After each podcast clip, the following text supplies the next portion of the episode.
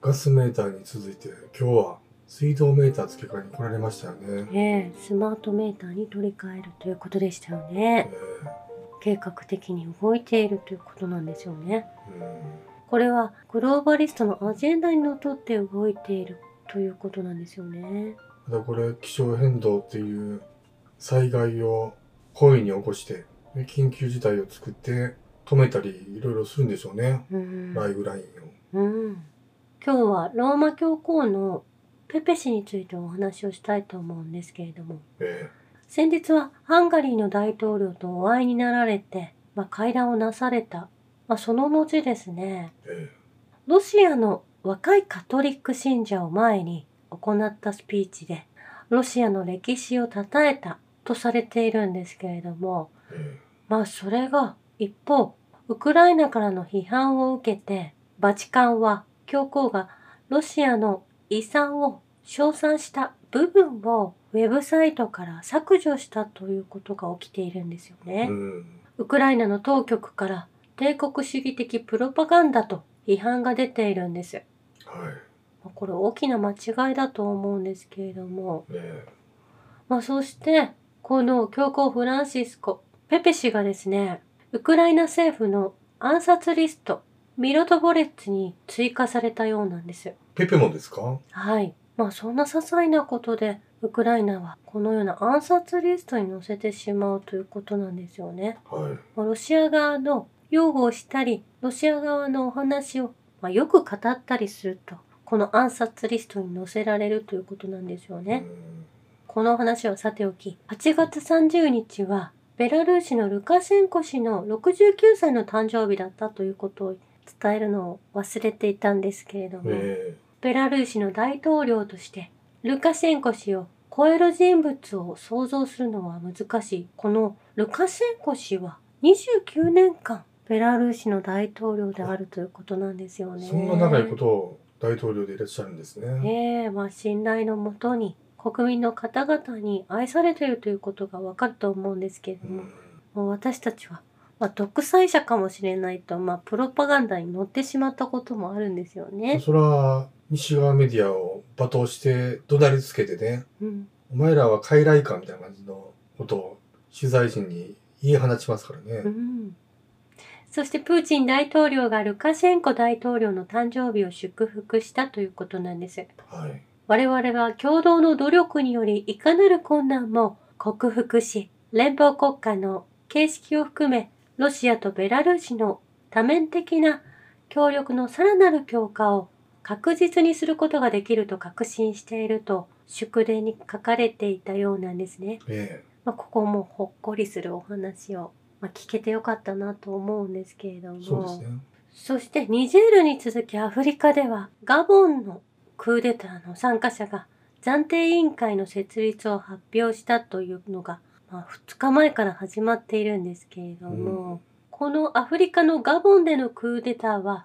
まあこれは国民が応援しているわけなんですね。えニジェールと同様、この軍が動いている、軍を支えたいと国民たちが歌っているんです。えはい。というのもガボンでの大統領選挙で現職のアリ・ボンゴ氏が、まあ、公式に勝利したということなんですけれども、うんまあ、このアリ・ボンゴ氏は、まあ、3度目の投票でまた選挙で勝利を収めたということなんですよね。はい。まあ、軍はこの選挙を無効にした後政権を掌握したということなんです。ですのでこれは不正選挙だということを国民たちその軍の方々も見抜いていたということなんですよね。えまあ、西側諸国に都合のいい都合よく動いてくれる大統領が選ばれていたということだと思うんです。えうん。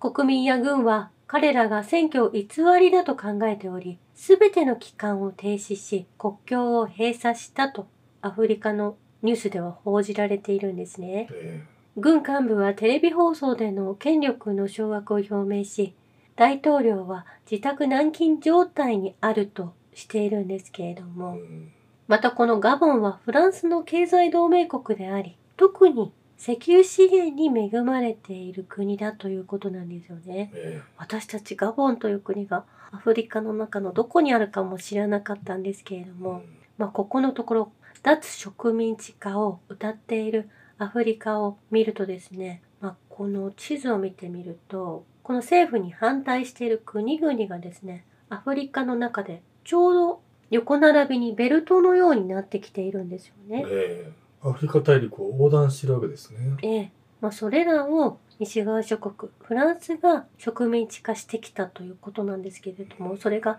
ひっくり返されつつあるということなんです。え軍将校らは現政権を終わらせることで平和を守る決意だと語っているんですね。え素晴らしいですね。そしてガボンでのクーデター後、反乱軍は追放された大統領の家で、フランやドル、ユーロの紙幣束でいっぱいのスーツケースやバッグを発見したということなんです。はい。そして今となってフランスの旧植民地、ガボンはアリ・ボンゴ大統領のポスターが破壊され、軍が政権を握ったということなんですよねう。ん。まあ、フランス側はガボンに370人の兵士を常駐させていると伝えているんですけれども、は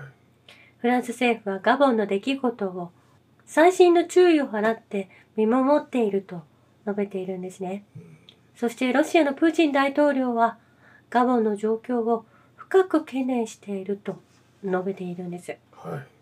そして同じようなことがアフリカ南部のジンバブエでも起きているんですね。うんまあ、大統領選で、まあ、正式に投票が行われ民意のもとに投票した大統領がこちらは反対になってくるんですよね。はい。国連事務総長たちからの攻撃を受けてですねこの選挙は不正ではないのかという嫌がらせをなされているようなんです。あ国連事務総長は選挙監視人の身柄拘束や有権者への脅迫、嫌がらせ、強制があったと懸念を表明しているんですよね。ーはい。公平で透明性のある方法で今起こっている野党間での紛争を解決すべきだと強調しているんです。うん。そして国際選挙監視団は大統領選は国際的な水準に達していないと発表していて国連がこの選挙をですねひどく止めにかかっているようなんですよね。えということはそれが真逆であるということになってくると思うんです。正しく選挙が行われ選ばれた人を気に食わない国連がいるということなんですよね。ーそういうことですよね。ええ、これは国ではなく国連がこのような嫌がらせをしているということなんですよ。内部干渉までどこやこそしてどうも南米ハイチではまあ暴力の激化でハイチアメリカ大使館が、まあ、現地にいるアメリカ人に対して一刻も早く出国をということが促しているようなんですね。これ記事はブルームバーグからなんですけれども、ーはい。まあ、ここでも何かが起きているなと思うんですけれども、大体この後に何か災害的なものが起きますよね。うん、そして、まあ、ハイチという国がどういう国なのかといろいろと記事を見ていくとですね2018年には、まあ、驚くことが発見されたんですけれども。何ですか？もう2018年の記事を見つけたんですよねえ少女の売春が横行する国際支援の闇という記事なんですけれどもえうん。ハイチでは国連支援隊員が6万人まあ入国したわけなんですよね。えまあ、これ簡単に言えば国連に入っていれば他国に介入できるということなんですけれども、はい。まあ、そのハイチの2010年の大地震の後これが起きていたようなんですけれどもええ。その国連の支援隊員が、まあ、現地の人たちを、まあ、女性の方をレイプしてしまったという記事がこの2018年には上がっていたんですよね。まあ、イギイギリスの国際 NGO オークスファムまあ、非政府活動なんですけれどもその支援隊員も、まあ、小児性愛者などを3300人も雇用し、まあ、国連の支援隊員と一緒にですねこのハイチを襲ったのは地震だけではなくその後支援という形で入ってきた国際的な、まあ、機関ですね。なんだこれ国連ってレイプ犯集団ですかこれ？もうこれ考えると毎日、まあ、たくさんの子供が誘拐されたりとか、まあ、そういったことをずっと取り上げるというかニュースに次々上がってくるんですよね。なんだこれなんなんこの国際機関っていうのはええ、これ専門家の告発でこの2018年の記事で取り上げられているんですけれども、これは偉いことやで、これ。えーこのハイチの大使館が、まあ、米国人に一刻も早く出国をと先ほどお伝えしたんですけれどもこの暴力激化というのはやはり現地の人たちが、まあ、こういった犯罪が今もハイチの中で起こっていてアメリカを追い出そうとしているそしてアメリカが、まあ、そこから逃げ出そうとしている構造にも見えてくるんですよね。いやー、これ、国連っていうのは、わざと災害を起こして、で、そこに乗り込む大義名分を作って、その侵略する場所に大量にレイプ犯を送り込んでる組織っていうことになりますね。ええ。まあ先ほどの選挙の問題もそうですけれどえ。気に食わない、まあ、自分たちの意にそぐわない大統領が当選してしまうと邪魔をしてそして災害を起こしたら国際支援の闇がですね、まあ、記事としてもう昔から上がってきているにもかかわらず、まあ、国連自体が内部改造されていないまあ、そこを今の紛争でですねロシアがいろんな分析をしているわけじゃないですか。はい。ウクライナでの子どもたちがいなくなる件もそうですしバイオラボの件もそうですね、まあ、そういったところをですねきっちり精査して国連自体をもう本当にきれいにみんなで問題を真剣に話し合う場所そして解決に努める場所に変えていかなければいけないと思うんですよね。いや、もうそんなん、もうなくした方がいいと思いますね。ええで、これ国連で赤十字とか、まあ、赤十字に募金をしてはいけないと言われるようなことが、まあ、多々見受けられるようになった昨今ですね。えやはりそこにも闇があるということだと思うんですよね。あと、CIA とネットと USAID、まあ、いろんなものがあるんですけれども、まあ、他国に対して干渉をしてそこで助けるからのような慈善事業活動をしているように見せかけて全く別のことを、まあ、国民たちが困るようなことを起こしているということをあとはその募金とかで常に募ってる、あの、ユニセフ、ユニセフとかもそうですよねう。んもうこれ、国際犯罪集団やん、これは。ええまあ偽善を装ってですねそのようなことを行っているということまあ完全にではありませんけれどもサタニストというか、まあ、悪魔的な人たちが、まあ、本当に善意を持って動いている人たちよりも今上回ってるんじゃないかと毎日のニュースを見ていて思うんですよね。その子供を大量に殺すっていう事件っていうのが、もうずっと不可解だったんですけど、うんそれは侵略する目的のために、その国のこれから成長する人々を根絶やしにしてるわけですね。ねえ、まあ、そうとも言えますし、まあ、臓器を売買していたりとか、まあ、人間の尊厳を奪っているで、入れ替えるんでしょう、結局、その、な人を。そうなんですよね。ロヒンギャとかもそうですけれども、まあ、その戦地に戦争があった時に戦地にそういったレイプなど売春などを行って純粋なその国の人々を入れ替えていくこれもう国際支援っていう戦争やね、これ。ねまあ、全て同じようなシステムで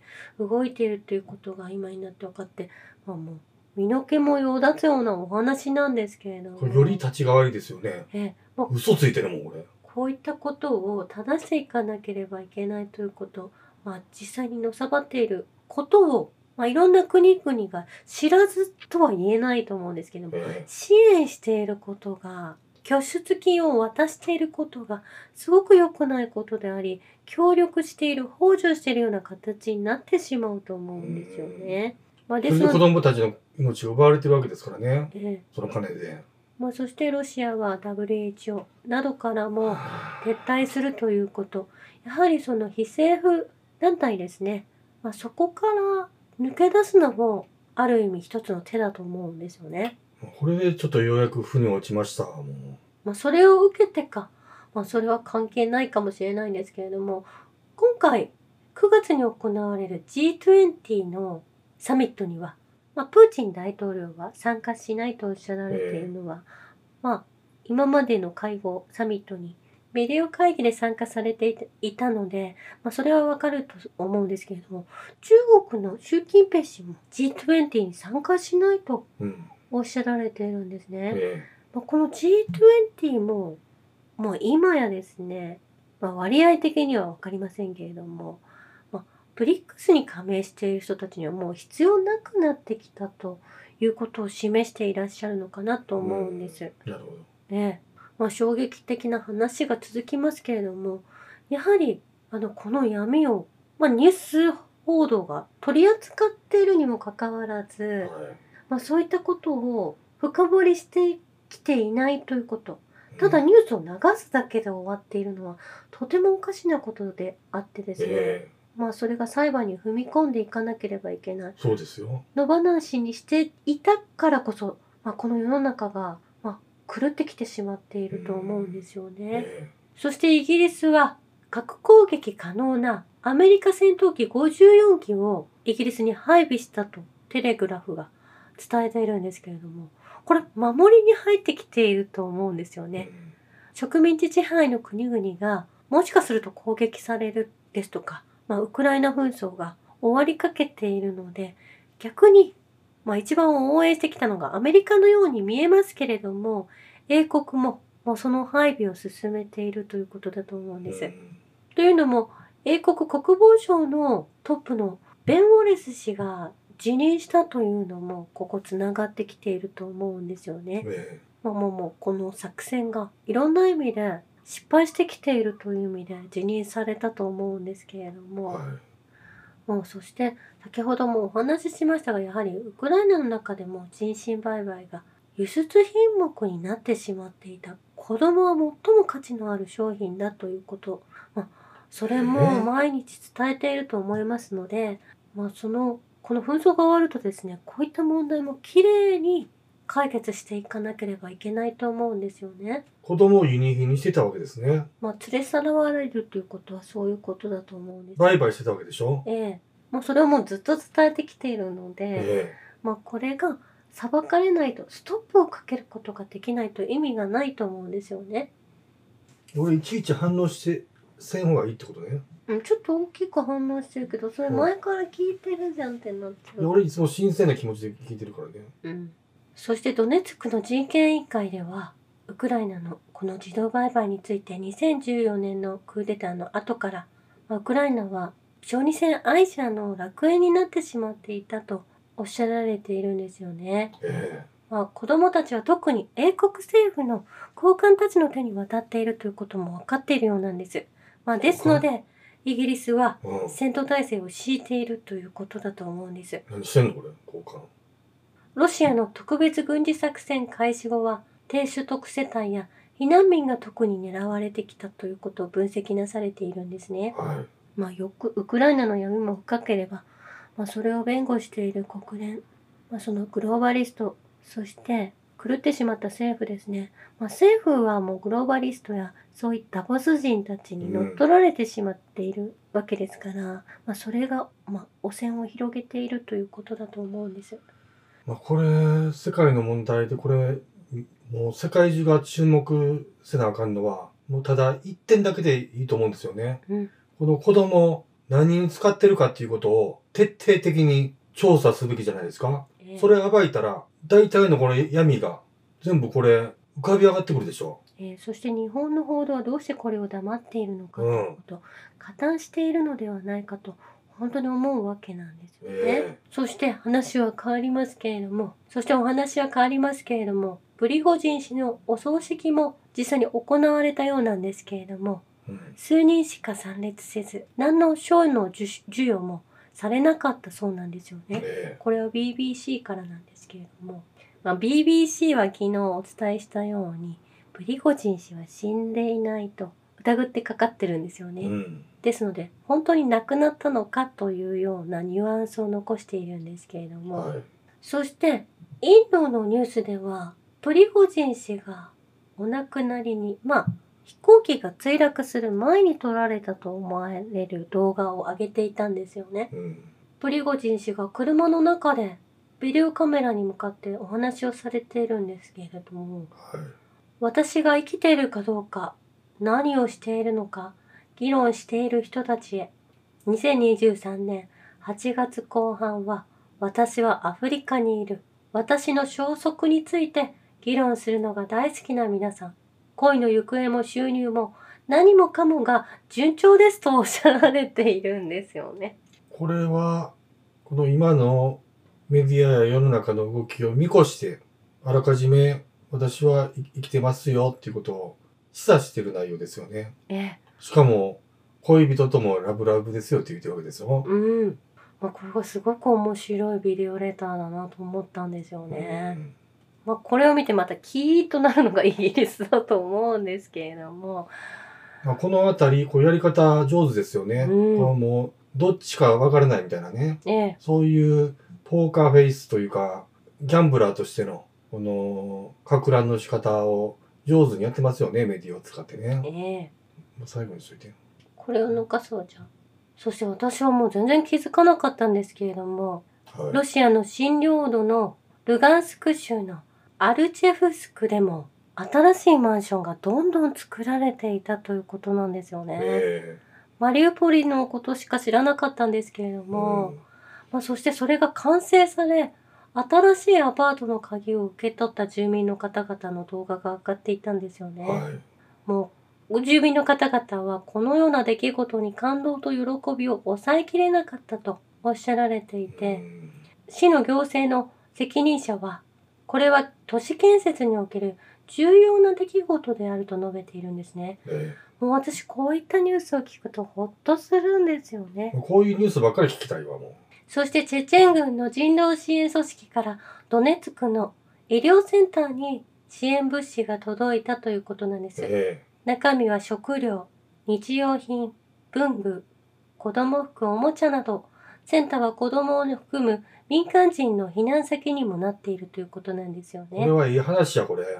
なんでこれ日本のニュースこれ流せへんの、これ。ねチェチェン軍も敵味方関係ないやろ、これ。戦争だけではなくこういった支援ができる国であって本当にロシアとこのロシア領土である新しいドネツク、ルガンスク、ドンバス地方を応援しているというのが本当にわかるんですよね。正直、赤十字とか、あの、さっき言ってた何でしたっけ？よく募金集める。ユニセフです。ユニセフの、あれで、そういう内容のニュース、見たことないですけどね。こんなしてる。赤十字やユニセフはなんか CM みたいなのばっかりでね。赤十字やユニセフはこのドネツク地方には支援していないわけなんですね。ええこういうの流してくださいね、もうニュースは。そして、ロシア軍が、まあ、子供たちにお菓子を配っているという動画も見かけたんですけれども、えまあ、それを待っていた子供たちが手を振って近づいてくるんですけれどえも、子供たちは茹でたトウモロコシや果物を持ってお母さんから渡されているんですよね。えこのロシア軍はですね、お返しにお菓子を渡したということなんですけれどえも、はい。まあそれを迎えて出てきてくれたその子たちの母親にロシア軍はこんないい子たちに育ててくれてありがとうございますとおっしゃられている動画を見て、まあちょっとほっとするわけなんですよね。えもう本当にしんどい話がですね、もうたくさんあるんですけれども、このロシア、ロシアのために動いてくださっている方々のお話を聞くと、ほっとできるんですよえね。まあ、そして、タッカー・カールソン氏が、今後ヨーロッパではなくアメリカ本土が攻撃されるのではないだろうかとおっしゃられているんですよね。えまあですので先ほど伝えたハイジの問題もひょっとすると米国人の方は避難してくださいって言われてるのもこういったところニカラグアもえロシアの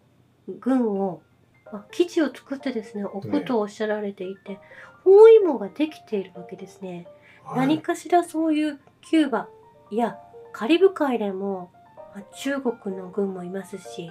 ロシアと手を取り合って攻撃まではいかないまでもやはりそれだけの圧力をかけてアメリカに圧力をかけているのは間違いないなと思うんですよね。うん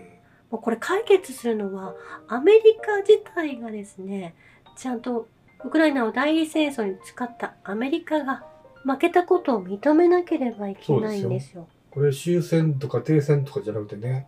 きっちり敗戦まで持っていくべきですよね。うん以上です。ありがとうございました。